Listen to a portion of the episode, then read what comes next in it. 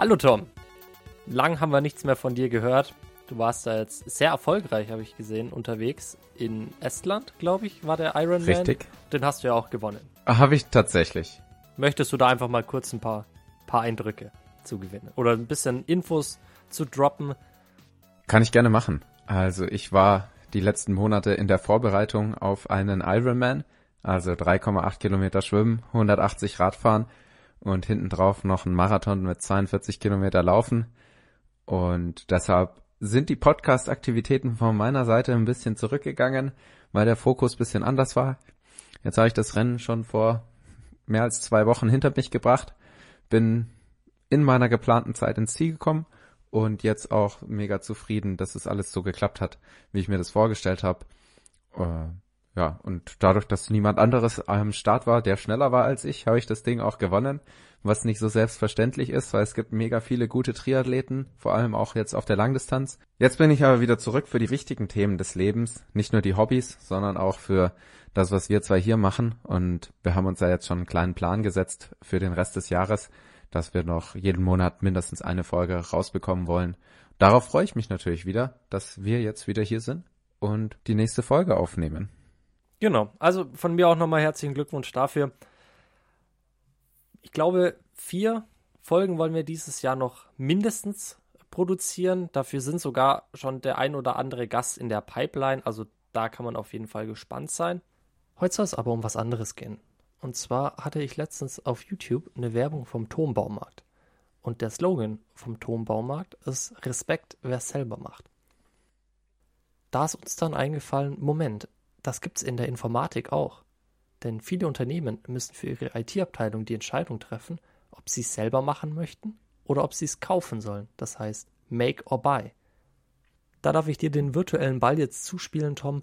Worum handelt es sich denn bei dieser Make or Buy Thematik und warum ist diese Entscheidung so wichtig für Unternehmen? Ja, machen oder kaufen. Fertig. Damit haben wir doch schon definiert, was Make or Buy ist. Also, es ist ein ganz großes Fach und Fass, das wir heute aufmachen wollen. Make ist, wenn man es selber macht, wie Hornbach das so schön benennt und man nicht die Handwerker zu sich nach Hause ruft, sondern den Schrank selber zusammenzimmert mit den eigenen Ressourcen, die man vorhanden hat. Und Buy ist genau das Gegenteil.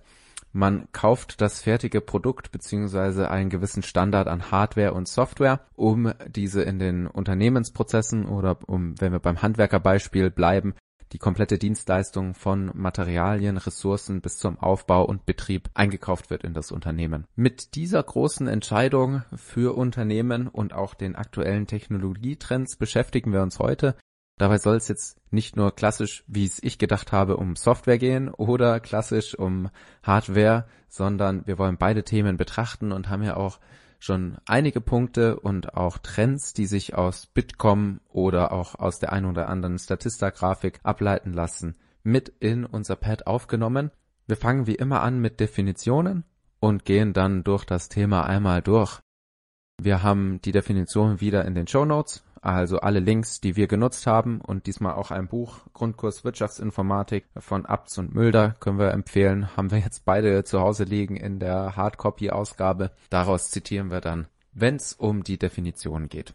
Damit würde ich jetzt mal reinstarten. Lukas, du hast als erster mit Definition angefangen. Du hast ja auch Gedanken gemacht, wie du dann von Hornbach auf unsere Unternehmens-Make-or-Buy-Decisions kommst. Genau. Und zwar unsere, nicht ganz unsere Lieblingsquelle, aber eine sehr gute Quelle, wenn es um Definitionen geht, ist mal wieder das Gabler Wirtschaftslexikon. Und zwar gibt es da eine Unterscheidung zwischen Eigenproduktion oder Fremdbezug. Also genau dieses Thema, machen wir es oder kaufen wir es. Und dabei handelt es sich in der Definition um ein ja, Entscheidungsproblem im Hinblick auf das Ausmaß der vertikalen Integration einer Unternehmung. Das klingt jetzt erstmal sehr ja, definitionslastig, das ist jetzt erstmal sehr abstrakt. Konkreter geht es eben darum, für jede Aktivität, die im Rahmen der betrieblichen Wertschöpfungskette in einem Unternehmen durchgeführt wird, entscheidet ein Unternehmen, ob diese Aktivität selber durchgeführt wird oder ob sie dazu gekauft wird. Also machen wir die Aktivität selber, produzieren wir das selber, schreiben wir den Code für unsere Software selber oder beziehen wir die Software fremd und kaufen sie uns ein, damit wir diese Aktivität durchführen können. Dazu gehört dann natürlich auch noch, dass man sich eben nicht nur die Kostenaspekte anschaut. Das heißt, was kostet mich denn die reine Produktion und die reine oder der reine Einkauf einer Software, sondern es gehört eben auch noch dazu das ganze Thema Transaktionskosten. Das heißt, ich muss dieses, wenn ich fremd beziehe, natürlich ein Rollout-Projekt starten. Ich muss eine Fremdsoftware bei mir implementieren. Ich muss Projekt aufziehen. Ich brauche Mitarbeiter, ich brauche Ressourcen, die dieses ganze Projekt dann bei mir einführen, damit ich dann am Ende eine laufende Fremdsoftware habe. Auf der anderen Seite muss ich natürlich ein Projekt für meine Softwareentwicklung selber aufziehen. Genau diese Transaktionskosten, das heißt die Koordination der Aktivitäten innerhalb des Unternehmens müssen zusätzlich zu den aktivitätsbezogenen Kosten, das heißt den reinen Projektkosten oder dem reinen Kaufpreis der Software, mit berücksichtigt werden. Das ist ja jetzt schon mal ein richtiger Umfang, den du hier aufmachst. Das kann man ja jetzt auf Software und Hardware ausrollen. Du hast ja auch schon Gedanken in Bezug auf Cloud Computing gemacht, wo ich gar nicht erstmal auf Make or Buy Entscheidungen gekommen bin, weil ich dachte, ja, ist ja ganz einfach. Make or Buy ist immer Software. Aber du hast natürlich vollkommen recht. Make or Buy ist nicht nur Software, sondern auch Rechenkapazität, Infrastruktur und mit den größten Dienstleistern, die es im Moment gibt, auch Cloud Computing. Genau. Also ich bin über dieses Thema raufgekommen, natürlich immer wieder durch Studium getrieben, aber gerade wenn man sich mal diesen Satz anguckt, für jede Aktivität im Rahmen der betrieblichen Wertschöpfungskette. Das ist natürlich etwas, wo ich sehr viele verschiedene Tätigkeiten habe. Das kann jetzt, wie du schon gesagt hast, das Betreiben eines Rechenzentrums sein, um Rechenleistung für meine IT-Software oder für meine IT allgemein bereitzustellen. Und da ist, glaube ich, einer der größten Punkte, die im Rahmen des, der IT-Strategie berücksichtigt werden, das Thema Outsourcing. Und Outsourcing ist nichts anderes als die Verlagerung einer Wertschöpfungsaktivität des Unternehmens auf einen Zulieferer. Also da haben wir dann eben genau dieses Thema aus der Eigenproduktion versus Fremdbezug-Definition eine komplette Aktivität innerhalb unseres Unternehmens genommen und outgesourced an einen Zulieferer und das kann natürlich viele Gründe haben. Und gerade wenn man das Thema Outsourcing auf Cloud Computing betrachtet, dann ist da sehr viel Potenzial dabei. Also wenn man die, die reinen Marktzahlen betrachtet, dann sind wir da momentan für den Stand 2021 bei einer Prognose von ungefähr 330 Milliarden US-Dollar an Umsatz im Bereich Cloud Computing. Die Tendenz ist steigend. Das heißt, wenn es um Cloud Computing geht, dann ist die Entscheidung häufig, dass man Richtung Outsourcing geht. Das heißt Richtung Buy und nicht Richtung Make. Jetzt muss man da natürlich betrachten, woran liegt das? Wie, wie kann ich dieses Thema denn genauer betrachten? Und die große Grundlage für das Thema Cloud Computing bzw. Outsourcing ist die IT-Governance.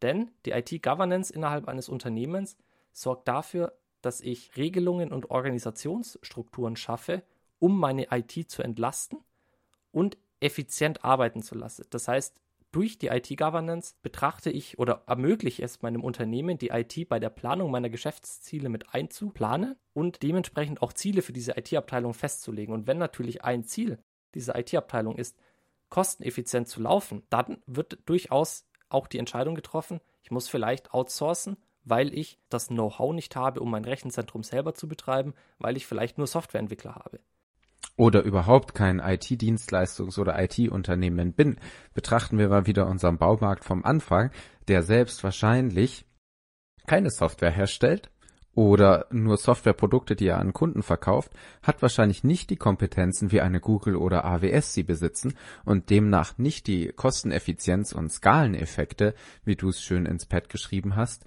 die eine AWS besitzt. Und dementsprechend ist es dann vor allem für Unternehmen, die selbst gar nicht in der IT-Branche so aktiv sind, oft ein leichteres Cloud Computing als Technologie zu nutzen, um Rechenkapazität, Software-Hosting, Infrastrukturbereitstellung zu kaufen, als das Ganze selbst aufzubauen. Also hier geht es meistens auf die Buy-Entscheidung, vor allem, wie du es schon genannt hast, aufgrund des Scopes des Unternehmens. Ein Baumarkt ist kein äh, Rechenzentrum. Du kannst vielleicht mit den Ressourcen im Baumarkt eine Halle für ein Rechenzentrum aufbauen, aber viel weiter geht's dann auch nicht mit den Kompetenzen, die ein Baumarkt aus meiner Sicht haben sollte. Genau. Also es ist äh, häufig genau dieses Thema, gerade wenn man überlegt, welche, welche, ja, welche Ziele verfolge ich als Unternehmen. Wenn ich jetzt ein Maschinenbauunternehmen bin, was ja immer so mein Beispiel ist, oder ein Baumarkt, dann habe ich noch damit zu kämpfen, meine Produkte zu verkaufen. Das heißt, IT ist für mich noch nicht wirklich der, der wettbewerbsbringende Faktor. Das ist immer mehr im Kommen, bezogen auf die Geschäftsmodelle, indem man versucht, smarte Produkte oder Services zu entwickeln, zusätzlich zu dem reinen Produktverkauf. Aber grundsätzlich ist die IT meistens als Werkzeug, als Commodity benutzt, um überhaupt das Geschäftsmodell am Laufen zu halten, indem man dadurch eine Inventur deutlich effizienter gestalten kann, Kassensysteme miteinander verknüpfen kann. Genau alle diese Themen, vielleicht automatische Bestellungen machen kann, automatische Wareneingangsbuchungen, solche Themen. Genau aus diesem Grund, weil IT noch nicht wirklich in oder für viele Unternehmen noch nicht wirklich im Bereich strategische Waffe ist, genau deswegen kann man häufig Cloud Computing dazu einsetzen oder IT dazu einsetzen, zuzukaufen weil eben viele Leute nicht das Know-how haben oder viele Unternehmen nicht das Know-how haben, was es braucht, um IT wirklich im Unternehmen laufen zu lassen. Und sie wollen ja dieses Know-how auch gar nicht aufbauen, weil deren Kernkompetenz ganz woanders liegt. Und dementsprechend sollten sich Unternehmen auf das fokussieren oder wollen sich Unternehmen auf das fokussieren, was sie wirklich können, zum Beispiel Produkte verkaufen und Unterstützungsleistungen die Commodities, wie du sie angesprochen hast, dazu kaufen. Also hier die Make-or-Buy-Decision. Man muss sich schon sehr sicher sein, wenn man seine Rechenzentrumsinfrastruktur selber hostet.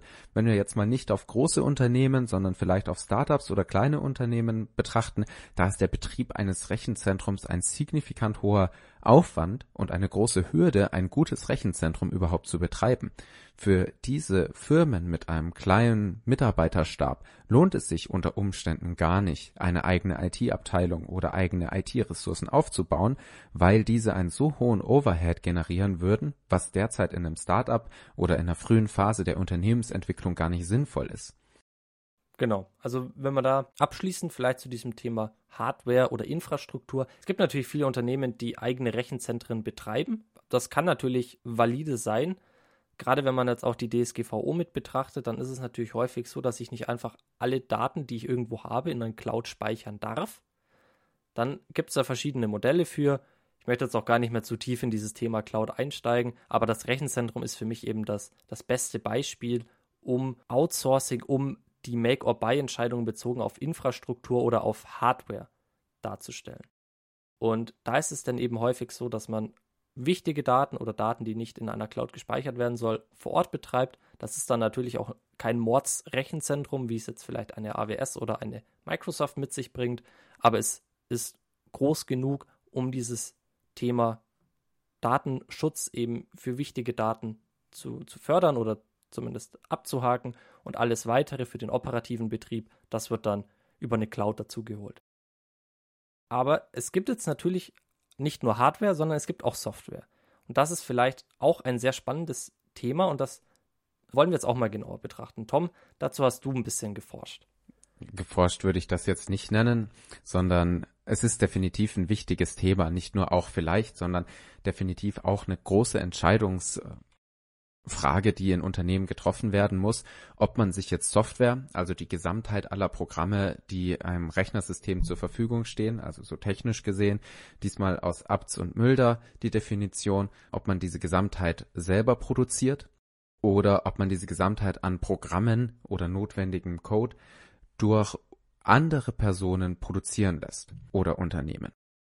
Ich möchte meinen Fokus heute vor allem auf Anwendungssoftware legen, weil OS-Systeme ist meistens eine Buy-Entscheidung. Also Microsoft programmiert sich niemand selber zu Hause nochmal nach oder eine Red Hat-Instanz wird man auch eher weniger nochmal selber nachbauen. Aber deshalb der Fokus auf Anwendungssoftware. Hier habe ich eine kurze Definition, damit wir alle im gleichen Horizont haben, aus dem Wirtschaftslexikon 24 kommen. Und zwar ist unter Anwendungssoftware die Gesamtheit der Programme und Programmsysteme zu verstehen, die zur Lösung einer Benutzeraufgabe eingesetzt werden, also branchenspezifisch oder funktionsbezogene Software, die die Herausforderung von den Unternehmen löst und hier ist es natürlich etwas spannender, weil hier gehen wir auf die direkten Use Cases ein, die die Unternehmen haben, also die USPs oder die Gründe, warum bei einem Unternehmen eingekauft wird. So könnte ein Baumarkt eine gewisse Leistung, die branchenspezifisch ist, benötigen und dann sich die Frage stellen, entwickle ich diese Software selbst für meinen Use Case Oder lasse ich die Software als Standardsoftware für mich liefern und setze die im Unternehmen ein? Hier hat man dann die Entscheidungsproblematik im Hinblick auf das Ausmaß der vertikalen Integration, wie du es schon gesagt hast. Ist es was, was ich benötige für mein Unternehmen? Und wo setze ich das ein? Am Ende des Tages stellt sich die Frage, lohnt es sich für mich, wenn ich selber produziere und welchen Mehrwert habe ich dadurch und kann ich dadurch meine Unternehmensprozesse und Wertschöpfungskettenaktivitäten besser machen? In Deutschland sieht so aus, dass der Markt für Software kontinuierlich wächst. Zwar letztes Jahr durch die Corona-Krise, in der ziemlich alle Branchen den Dämpfer bekommen haben, ist auch die äh, Softwarebranche in Deutschland etwas geschrumpft, aber jetzt bereits 2021 hat es eine prognostizierte Wachstumsrate laut Bitkom von 6%. Also schon ein stetiges Wachstum in der Softwarebranche und das spricht auch dafür, dass die Softwareentwicklung, Make und Buy sowohl als auch wächst. Jetzt noch ganz kurze Unterscheidung zwischen Make or Buy, weil Make gibt es auch Buy-Entscheidungen. Make betrifft meistens Individualsoftware. Buy Einführung von Standardsoftware. Wenn wir jetzt bei der Individualsoftware, also dem Machen von Software, eingehen, kann man hier auch Geld ausgeben, und zwar durch die Fremdentwicklung, durch externe Spezialisten, durch Coding-Studios, durch IT-Service-Dienstleister, aber man kann auch die Eigenentwicklung fokussieren durch die eigene IT. Und das wäre dann wirklich die klassische Make-Thematik. Und am Ende des Podcasts heute möchte ich noch ein Thema mit dem End-User-Computing, also einem ganz anderen Make-Thema aufmachen. Aber dazu komme ich dann später. Zuerst nochmal jetzt die Buy-Entscheidung ist halt wirklich die Einführung von Standardsoftware, wenn wir zum Beispiel auf ERP gehen mit Oracle oder SAP als großen Player, wenn wir auf CRM gehen mit Salesforce, wo aber auch SAP eine Rolle spielt. Und hier bekommt man einen gewissen Standard geliefert und kauft sich die Lösung ein. Bei der Make Entscheidung geht es darum, ein eigenes CRM-System zu entwickeln, das so die individuellen Prozesse abbildet, die nicht durch zum Beispiel ein Salesforce abgebildet werden können und man hier den großen Mehrwert sieht. Also es sind nicht nur Kostenfaktoren, die man betrachten muss, sondern auch Prozessfaktoren oder wie Lukas es schon angesprochen hat mit Legalfaktoren, DSGVO, ob man hier eine Software einkauft oder selbst entwickelt und an die eigenen Bedürfnisse, die sehr viel umfassen können, anpasst. Jetzt habe ich relativ viel erzählt über Make or Buy von Software. Äh, welche Gedanken hast du dir denn zum Make-or-Buy von Software gemacht, Lukas? Ich habe mir mal so ein bisschen die, die Punkte rausgeschaut, warum man denn überhaupt Software kaufen sollte, beziehungsweise warum man vielleicht Software selber machen sollte. Und da gibt es tatsächlich kein richtig oder falsch. Wenn wir uns mal so erstmal die Make-Entscheidung anschauen, das heißt, wir bauen unsere eigene Software, in dem Fall entwickeln wir sogar eigens, dann sind wir natürlich Besitzer von dem Code. Das heißt, wir können diesen Code so machen, wie wir es wollen. Wir können die Features einbauen, die wir wollen. Wir können die Features weglassen, die wir nicht wollen. Wir können das genau so designen, wie wir das gerne hätten. Sei es Oberfläche, sei es Frontend im Allgemeinen oder vielleicht auch im Backend, die Schnittstellen, wir können uns alles selber anschauen. Nachteil ist natürlich, wir müssen uns viel Zeit dafür nehmen, diese Software zu entwickeln. Denn Softwareentwicklung ist ja nicht von heute auf morgen, sondern Softwareentwicklung ist ein langwieriger Prozess. Also das sind große Softwareprojekte, gerade wenn man jetzt sagt, wir machen jetzt mal ein Extrembeispiel. Wir wollen ein eigenes ERP-System einbauen, weil wir SAP blöd finden und alle anderen Anbieter finden wir auch blöd. Deswegen machen wir unser eigenes ERP-System. Dann dauert das natürlich sehr, sehr lange, denn dieses Thema ERP ist natürlich sehr umfangreich. Das heißt, ich muss schauen, welche Punkte im Bereich ERP sind für mich wichtig, wie möchte ich diese abbilden, wie sehen Schnittstellen zu anderer Software aus. Das ist natürlich sehr ja, zeitintensiv und dazu kommt natürlich auch noch, selbst wenn ich die Software dann fertig habe, muss ich sie am Ende auch noch warten. Das heißt, wenn Bugs auftreten, muss ich dann natürlich auch wieder gewisses Budget für haben, mit dem ich meine Wartung der Software betreiben kann. Auf der anderen Seite, wenn ich natürlich eine Standardsoftware kaufe, habe ich den Vorteil, ich muss diese ganze Projektthematik nicht durchgehen, sondern ich kann die Standardsoftware einführen, sobald ich es im Unternehmen für richtig halte und muss ein Rollout-Projekt starten. Bin aber abhängig von dem Inhaber dieses Systems. Also wenn ich SAP einführe, dann mache ich mich damit vollkommen abhängig von SAP. Genau. Also das ist so, das sind so, glaube ich, die, die größten Punkte. Jetzt habe ich viel miteinander vermischt. Ich habe hier eigentlich gerade bei, beim Thema Bildsoftware ein bisschen eigene Punkte aufgeschrieben, die ich jetzt alle so im Laufe des Redens mit eingebaut habe. Du hast schon ziemlich viel abgefrühstückt auf jeden Fall. Ich kann jetzt noch das Schlechte von beiden Welten verbinden, indem ich Software, Standardsoftware kaufe und dann Low-Code oder No-Code habe. Natürlich hat das nicht nur schlechte Aspekte, das war jetzt mehr ein Gag, den ich hier reinbringen wollte. Ähm, das wäre genau mein abschließendes Thema, das ich noch habe. Da geht es um Buy Software to Build Software. Und zwar durch Low-Code oder No-Code Solutions. Ein Beispiel dafür wäre Robotic Process Automation, was wir ja auch schon ein paar Mal angesprochen haben.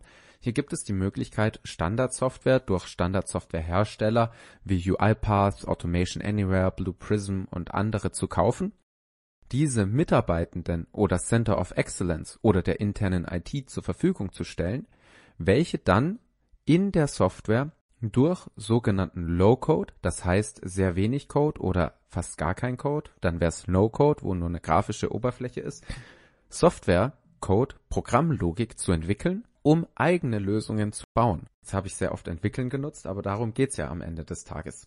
Durch diese Low-Code oder No-Code-Lösungen kann in einem Unternehmen die Make-Entscheidung vereinfacht werden. Vor allem, weil es ja sehr spezifisch auf Wertschöpfungsaktivitäten von Mitarbeitenden an der tatsächlichen Stelle, wo es relevant wird, eingehen kann und durch No-Code, Low-Code, durch sehr geringe Hürden im Vergleich zu einer höheren oder normalen Programmiersprache Softwareentwicklung stattfinden kann. Das ist jetzt einer der Trends, die derzeit sehr aktiv stattfinden und man sehr viel auch in den verschiedensten Magazinen liest. Zum Beispiel habe ich in der Computerwoche genau das gefunden, Anfang des Jahres, was Sie über No-Code-Plattformen wissen müssen. Also sehr spannender Artikel oder Code aus dem Baukasten. Jetzt kommt Programmieren für Dummies.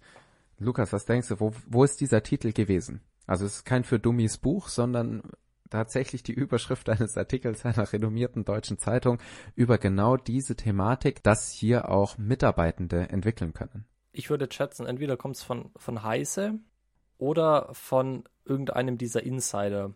Na, ist tatsächlich das Handelsblatt. Also das Handelsblatt bezeichnet dann tatsächlich die Enduser ein bisschen als Dummies in Bezug auf Programmierung.